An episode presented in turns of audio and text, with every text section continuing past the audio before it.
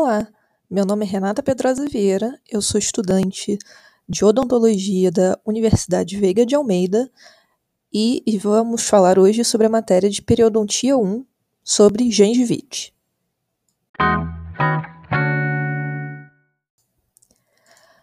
A gengivite é uma inflamação reversível no periodonto de proteção. As gengivas ficam vermelhas, inchadas e sangram facilmente ao escovar os dentes e ao passar o fio dental.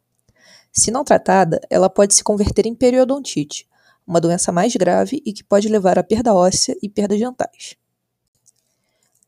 A gengivite não causada por acúmulo de biofilme é mais rara e inclui pericoronite, dentes impactados, muito comum ao redor dos terceiros molares antes de eruptir, infecções virais como a herpes, que causa gengivostomatite herpética, e infecções fúngicas como a candidíase ou outras infecções fúngicas causadas pelo uso contínuo de antibióticos.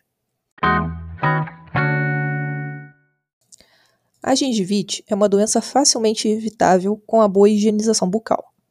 Caso precise ser tratada, um cirurgião dentista pode realizar a profilaxia e, em seguida, um polimento dos dentes, assim removendo o biofilme e garantindo uma superfície menos áspera aos dentes, o que, por sua vez, vai diminuir a agregação de bactérias.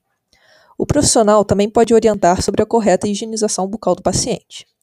Após a profilaxia, os sinais de gengivite tendem a reincidir entre 7 a 10 dias, com a gengiva retomando a firmeza e a coloração rosada.